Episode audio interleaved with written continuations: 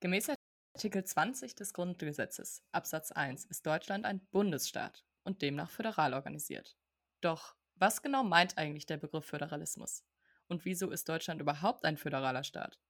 Welche Arten der Verschränkung gibt es? Und welche Funktionen erfüllt der Föderalismus? Diesen und weiteren Fragen werden wir heute nachgehen. Hier in Drittstimme.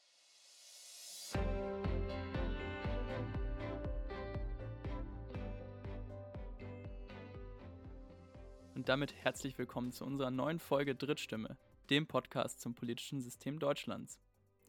Nachdem wir uns bereits in einer der vergangenen Folgen mit einem Teil der föderalen Struktur, der Kommunalpolitik, befasst haben, wollen wir uns dieses Mal mit Föderalismus im Allgemeinen befassen.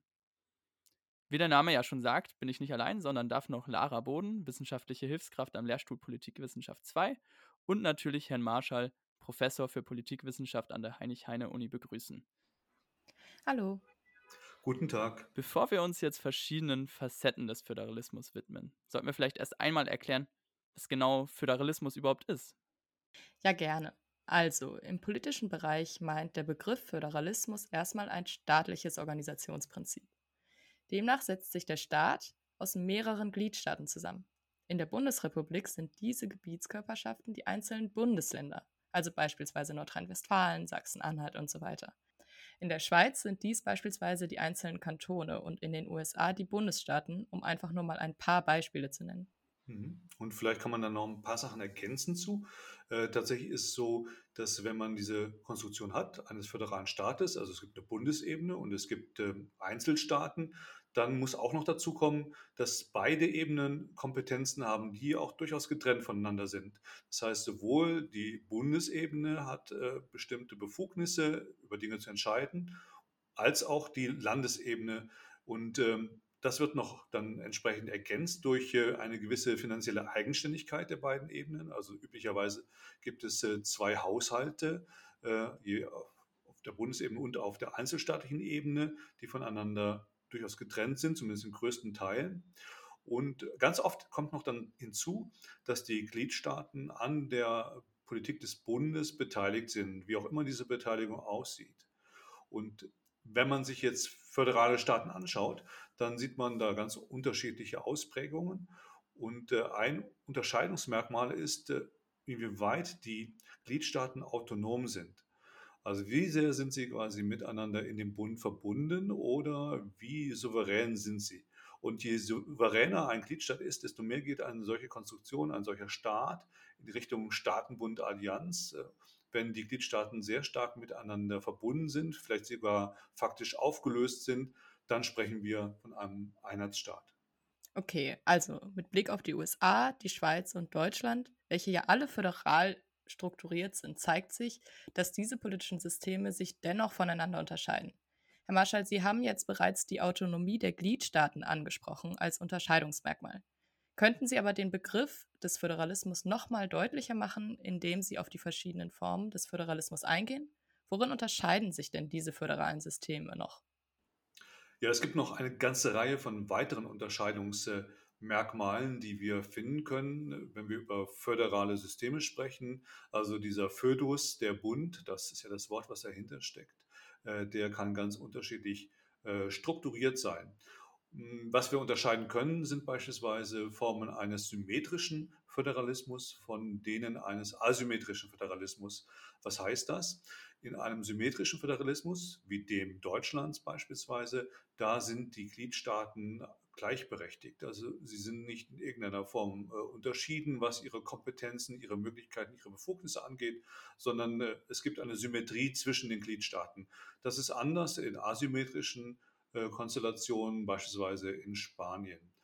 Ein weiterer Punkt kommt noch dazu und der ist, glaube ich, ganz wichtig, gerade wenn wir uns mit dem deutschen Fall beschäftigen, nämlich die Frage, wie Bund und Länder oder der Bund und die Gliedstaaten miteinander verbunden sind oder ob sie miteinander verbunden sind.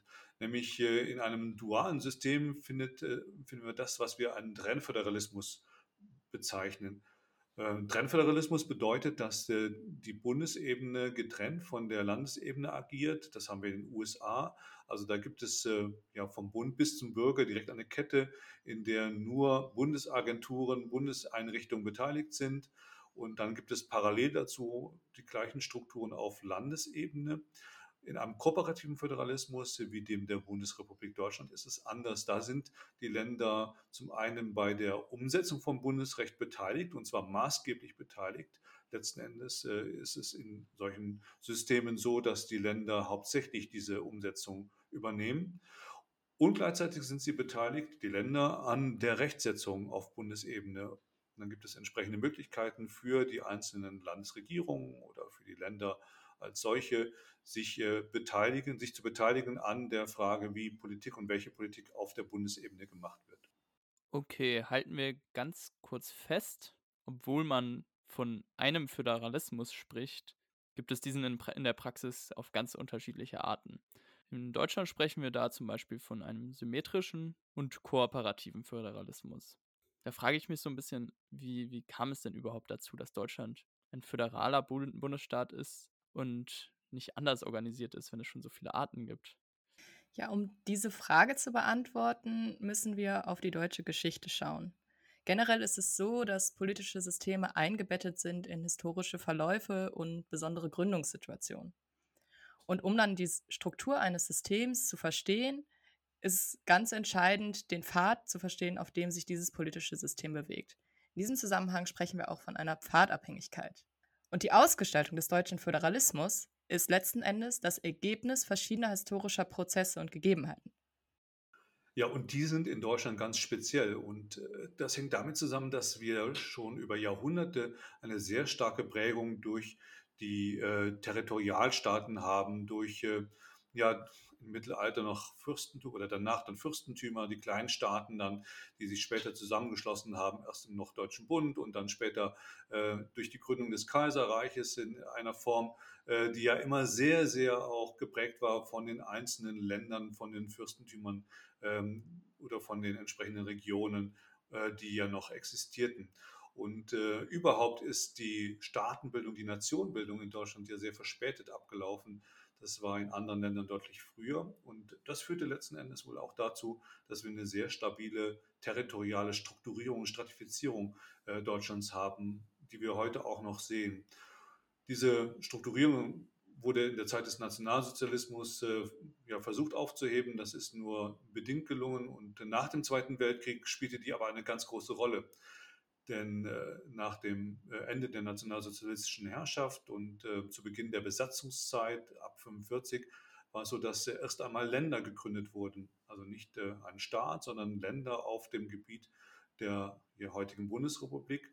Und äh, diese Länder wurden aufgefordert, dann eine Bundesrepublik, einen Staat zu gründen, zu formieren und haben natürlich darauf acht gegeben, dass äh, in diesem neuen Staat die Länder auch eine wichtige Rolle spielen sollten. Es waren also Ministerpräsidenten, die damals zusammenkamen, um die Bundesrepublik zu schaffen, ein Bund deutscher Länder, wie es damals hieß. Und äh, damit war der Föderalismus ja von intern auch schon angelegt.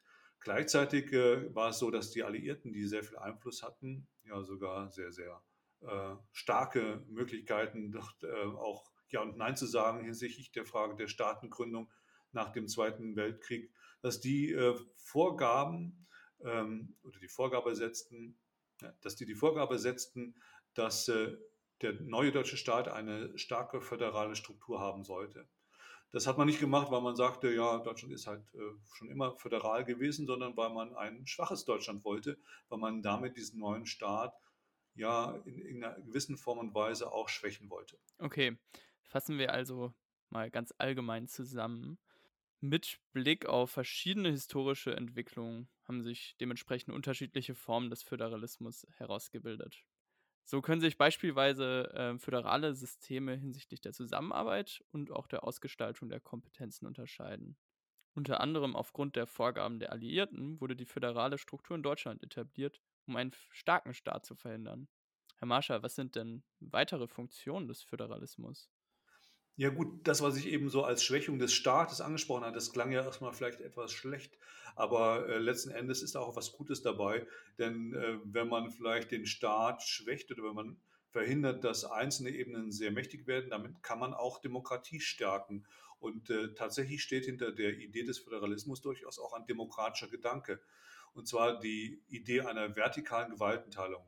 Wir kennen Gewaltenteilung auf der horizontalen Ebene, wenn es darum geht, dass die Legislative, die Judikative und die Exekutive voneinander getrennt sein sollen und sich gegenseitig kontrollieren müssen. Es gibt aber dann auch die äh, Idee der vertikalen Gewaltenteilung und dass also auf der vertikalen Dimension auch durch die Verteilung von Macht, von Entscheidungskompetenzen es dazu kommt, dass es mehr Checks and Balances gibt, dass durch Machtverteilung Machtkontrolle stattfindet und damit ein Missbrauch von Macht äh, schwerer wird. Es gibt aber noch einen weiteren Punkt, einen ganz wichtigen Punkt, warum Föderalismus eigentlich ein äh, spannendes, ein gutes Konzept ist. Äh, denn letzten Endes äh, steht dahinter dieser Grundgedanke der Subsidiarität. Subsidiarität bedeutet, dass man Entscheidungen möglichst nah an den BürgerInnen treffen sollte, also auf einer möglichst tiefen Ebene. Deswegen, weil man damit flexibler Entscheidungen vor Ort treffen kann, die vielleicht anderswo nicht so sinnvoll sind, aber äh, die in der speziellen Lage, die man dort antrifft, äh, die beste ist. Das heißt, äh, nicht äh, alle Lösungen sind gleichermaßen gut für alle, sondern man muss das anpassen oder man sollte das der äh, entsprechenden lokalen Situation anpassen und dafür ist der Föderalismus äh, gut. Dann noch zwei weitere Punkte. Es ist so, dass äh, auch ein Teil des äh, politischen Nachwuchses auf der Bundesebene, von der föderalen Ebene, von der Landesebene dann auch rekrutiert wird. Also das ist eine gewisse Schule der Demokratie und für PolitikerInnen, die vielleicht später auf der nationalen Ebene etwas werden sollen und können. Und die Bürgerinnen und Bürger haben über die äh, verschiedenen Ebenen auch äh, verschiedene Möglichkeiten, sich einzubringen, sich zu beteiligen. Auf der Ebene der Länder oder der Einzelstaaten vielleicht dann anders und äh, eventuell sogar noch mal intensiver als auf anderen Ebenen. Also es führt auch zu einer Integration der Menschen in das politische System, in den politischen Prozess. Okay, bis hierher haben wir also nicht nur festgehalten, was Föderalismus ist, sondern auch welche Formen es gibt und welche Funktionen er erfüllt. Ich würde jetzt aber vorschlagen, dass wir im Folgenden das Gespräch über den deutschen Föderalismus fortführen. Wie wir eingangs in dieser Folge angerissen haben, charakterisiert sich ja ein Föderalstaat zum einen durch eine gewisse Eigenständigkeit der Gliedstaaten und gleichzeitig aber auch durch die Beteiligung dieser Gliedstaaten an der Bundespolitik. Also ist ja auch eine gewisse Kooperation notwendig zwischen den Ebenen. Herr Marschall, wie gestaltet sich denn jetzt diese Kooperation im deutschen Falle? Also wenn wir über Kooperation im deutschen Föderalismus sprechen, dann kommen wir ganz schnell auch zu dem Begriff der Politikverflechtung, dass tatsächlich die Ebenen miteinander verbunden sind, aber nicht äh, nur die Ebenen vertikal, sondern es gibt auch eine horizontale Politikverflechtung. Und das bedeutet, dass äh, die Länder auch miteinander kooperieren, dass es hier also Institutionen, Einrichtungen, Prozesse gibt, in denen die Länder versuchen, gemeinsam zu Entscheidungen zu kommen oder ihre Politik zu koordinieren berühmtes Beispiel dafür ist die Kultusministerkonferenz, die versuchte, ja, die Unterschiedlichkeit im Kultus-Schulbereich in Deutschland äh, zu standardisieren, zu überwinden und äh, gemeinsame Lösungen zu finden, soweit das denn überhaupt möglich ist. Aber hier gibt es eine ganze Reihe von Versuchen, von Ansätzen, von Initiativen, die Länder zusammenzubringen. Auch eine ganz berühmte ist die Ministerpräsidentenkonferenz, in der sich äh, die Ministerpräsidentinnen der Länder treffen, zusammenkommen, um bestimmte Probleme gemeinsam zu besprechen und dann mit entsprechenden Lösungen dann in ihre Bundesländer zurückzukehren. Hinzu kommt eine vertikale Politikverflechtung und da ist äh, der Bundesrat eigentlich das äh, berühmteste Organ, was jetzt hier ins Spiel kommt, der Bundesrat, der dazu führt, dass die Länder eingebunden werden auf der Bundesebene in der Gesetzgebung. Es gibt aber auch eine ganze Reihe von anderen Verschränkungen noch im finanziellen Bereich durch äh, Steuern, die gemeinsam erhoben und dann verteilt werden und ähnliches. Also tatsächlich finden wir eine ganze Reihe von Verschränkungen. Noch eine weitere, vielleicht ganz kurz erwähnt, das sind äh, Aufgaben, äh, Gesetzgebungsaufgaben, die von Bund und Ländern gleichermaßen durchgeführt werden. Also auch hier Verschränkungen im legislativen Bereich. Ja, also von daher sehr, sehr viel Politikverflechtung, horizontal und auch und vor allem vertikal. Okay, Sie haben ja jetzt gerade den Bundesrat erwähnt und auch äh, erwähnt, dass dieser Einfluss auf die Bundesebene nehmen kann. Kann man den Bundesrat dann als eine Art zweite Kammer verstehen, da dieser ja auch so ein bisschen parlamentarisch aufgebaut ist? Und hat dieser dann irgendwelche Gesetzgebungskompetenzen? Ja, also äh, der Bundesrat hat Gesetzgebungskompetenzen, er ist aber keine zweite Kammer. Also er gehört nicht zu der Gruppe äh, der Körperschaften, die wir in anderen Systemen kennen, wo äh, wir zweite Kammern in Form von Senaten oder wie auch immer haben, die speziell die Aufgabe haben, die subnationalen Einheiten zu vertreten. Der Bundesrat ist nicht Teil des Parlaments, er ist ein eigenständiges Staatsorgan, ist aber eingebunden in eine dieser zentralen Aufgaben, die ein Parlament hat, nämlich Gesetze zu geben. Und da ist er beteiligt und äh, er ist beteiligt äh, ja, bei der Entscheidung selbst. Also er kann äh, ein Veto einlegen. Insbesondere bei zustimmungsbedürftigen Gesetzen ist das ganz dramatisch, denn da muss der Bundesrat tatsächlich zustimmen, damit ein Gesetz überhaupt realisiert werden kann. Und ähm, er hat Weiteren auch die Möglichkeit, selbst Gesetzesentwürfe einzubringen, also den Gesetzprozess anzustoßen. Er hat ein Initiativrecht im legislativen Bereich und insofern ist er voll eingebunden in der Rechtsetzung, in der Gesetzgebung auf der Bundesebene. Okay, also zusammenfassend kann zwischen einer horizontalen und vertikalen Politikverflechtung unterschieden werden. Und insgesamt ist es in Deutschland so, dass eine vielfältige Verschränkung der Länder und des Bundes stattfindet. Auf den ersten Blick erscheint ja eine solche Verschränkung als etwas Positives. Gibt es denn nicht aber auch Argumente, die gegen eine solche Verschränkung sprechen? Ja, tatsächlich ist der Begriff Politikverflechtung äh, auch direkt verwandt mit dem Be Begriff der Politikverflechtungsfalle, äh, der seinerzeit von Fritz Scharpf äh, in die Diskussion eingebracht worden ist. Und andere haben das entsprechend auch nochmal dargestellt und äh, äh, ausdekliniert. In einer solchen Politikverflechtungsfalle kann es ein Problem geben, was die Flexibilität von Politik angeht. Wir sprechen dann auch von einer gewissen Immobilisierung äh, des Politischen in äh, einem System, das äh, geprägt ist durch einen kooperativen Föderalismus.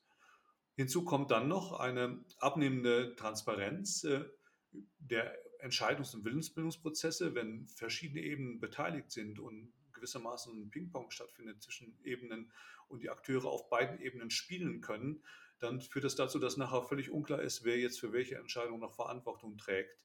Und dann kann es dazu kommen, dass äh, man sagt, die anderen sind schuld, das ist so Scapegoating, oder man sagt, ja, das ist meine Entscheidung gewesen, obwohl man selbst gar nicht beteiligt war. Das wäre Credit Claiming. Und all das führt wiederum auch dazu, dass äh, die Parlamente in der ganzen Situation leiden. Denn die Parlamente machen keinen ähm, ja, Föderalismus im Sinne einer Politikverflechtung über die Ebenen hinweg, wie das die Exekutiven machen. Deswegen sprechen wir auch von einem Exekutivföderalismus. Die Regierungen, die verbinden sich über die Ebenen hinweg.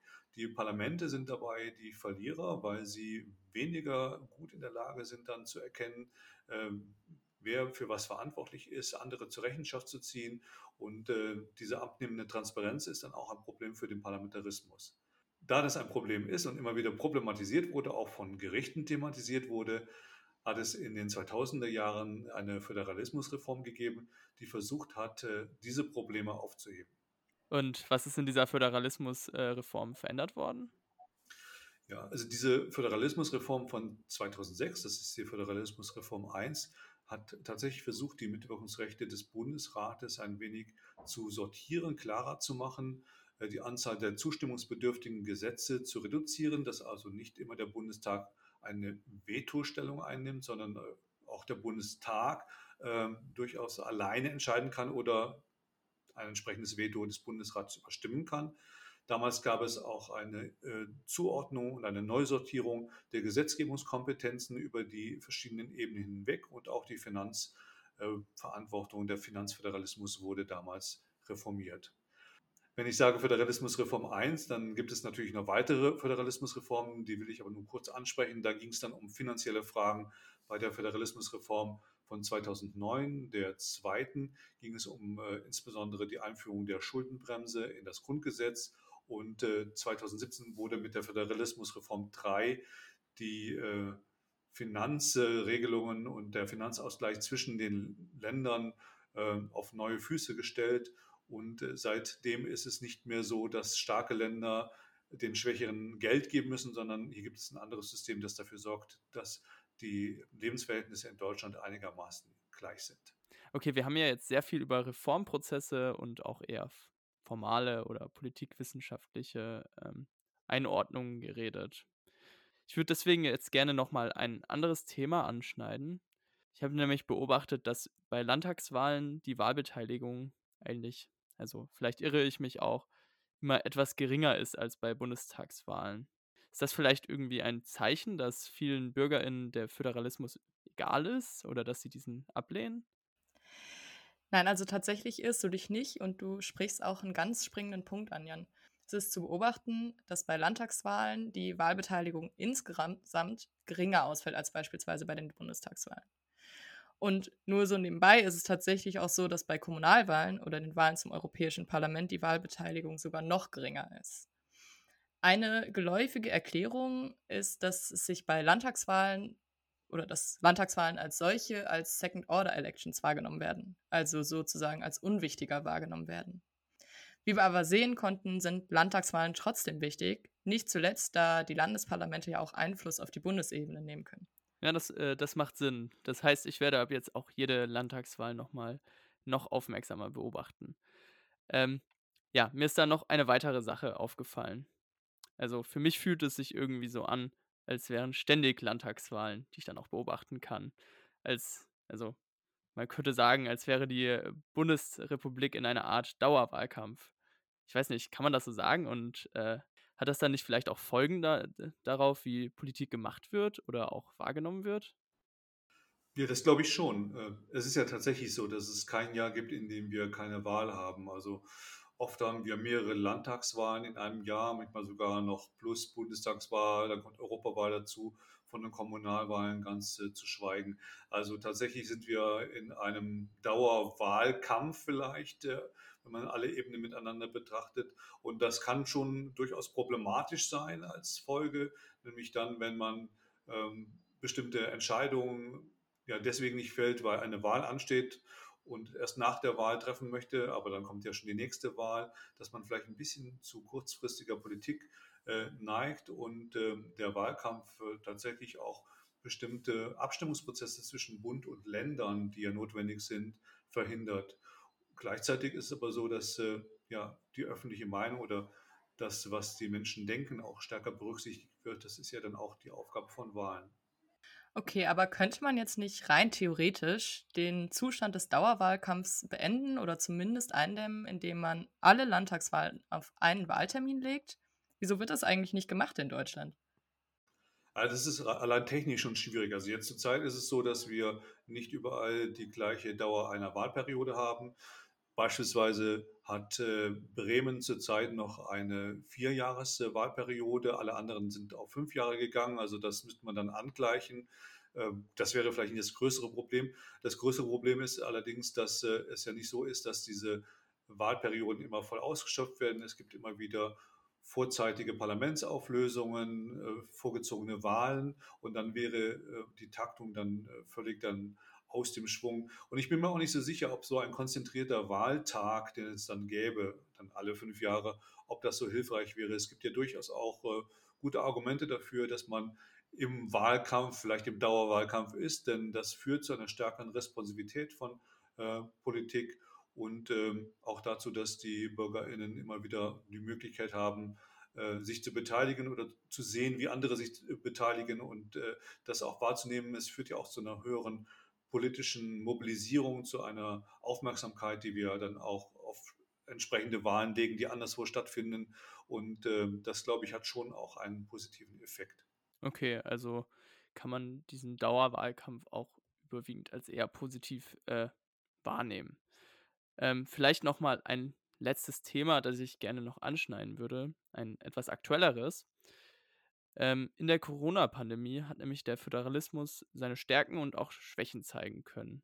Und dadurch war die Frage danach, welche Maßnahmen oder Kontaktbeschränkungen etc.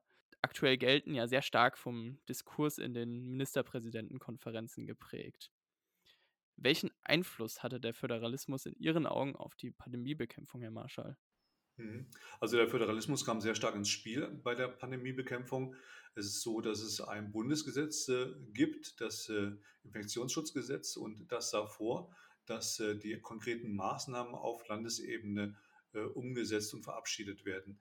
Das heißt, die Länder wurden durch dieses Gesetz ermächtigt, eigene Maßnahmen oder auch unterschiedliche Maßnahmen zu äh, beschließen. Und das ist dann auch gemacht worden und führte dann zu einer Art Flickenteppich in Deutschland, wo man wirklich äh, es erleben konnte, dass äh, ja in dem einen Bundesland äh, andere Regelungen galten als in dem anderen und dass man, wenn man durch Deutschland reiste, vielleicht dann durch äh, verschiedene Maßnahmenpakete auch gereist ist und immer wieder Maske ab, Maske auf und äh, vier Personen, drei Personen treffen durfte oder wie auch immer äh, das so erlebt hat, dass es hier keine einheitliche Regelung gibt. Das ist an sich auch in einer solchen Pandemie durchaus schlüssig, denn letzten Endes ist die Infektionslage ja nicht auch bundeseinheitlich, sondern die ist ja auch regional unterschiedlich und deswegen sind regional unterschiedliche Antworten durchaus angezeigt. Ähm, dennoch ist es nicht unkritisch gewesen. Ich würde diese Frage jetzt auch gerne nochmal umdrehen. Welche Folgen hat denn die Corona-Pandemie letzten Endes für den Föderalismus? Ergeben sich beispielsweise aus der Corona-Pandemie irgendwelche Konsequenzen für die gesellschaftliche Akzeptanz des föderalen Systems oder auch die Zukunft? Ja, ich glaube, dass der, der Föderalismus nicht immer das äh, beste Bild abgegeben hat während der Corona-Pandemie und deswegen gab es ja auch viel Kritik und es gibt auch seitens der Bevölkerung einen ganz starken Wunsch, dass man viele Dinge, Regelungen auch bundeseinheitlich trifft und äh, nicht äh, auf der Landesebene. Also da gibt es ja eine, wenn man so will, Tendenz in der Bevölkerung, einen Reflex hin zu Unitarisierung, also zu äh, bundeseinheitlichen Regelungen. Das finden wir in den Umfragen immer wieder und das haben wir in der Corona-Pandemie auch nochmal ganz besonders gesehen.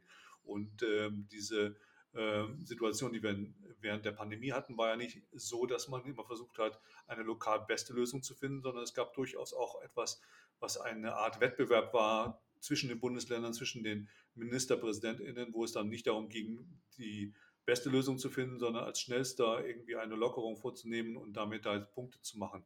Also von daher gab es durchaus Situationen und äh, auch durchaus viel Kritik, berechtigte Kritik an der Art und Weise, wie der Föderalismus in der Corona-Pandemie gewirkt hat. Und insofern denke ich mal, dass wir tatsächlich hier auch äh, noch äh, Diskussionen haben werden, zukünftig über eine Reform äh, des Föderalismus in Deutschland.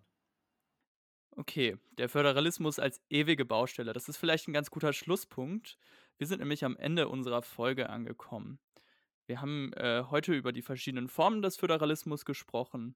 Beispielsweise in Deutschland herrscht der, ein symmetrischer und auch ein kooperativer Föderalismus. Wir haben uns mit Stärken und auch den Schwächen des deutschen Föderalismus befasst und wie man diesen entgegensteuern kann, durch eine Föderalismusreform zum Beispiel. Und sehen ja auch jetzt, dass ähm, der Föderalismus unter der Corona-Pandemie äh, stark gelitten hat. Das war's von uns bei Drittstimme, dem Podcast zum politischen System Deutschlands. Schickt uns gerne eine Mail mit Fragen, Feedback oder auch Themenvorschlägen an politik2.phil.hhu.de. Ciao. Tschüss.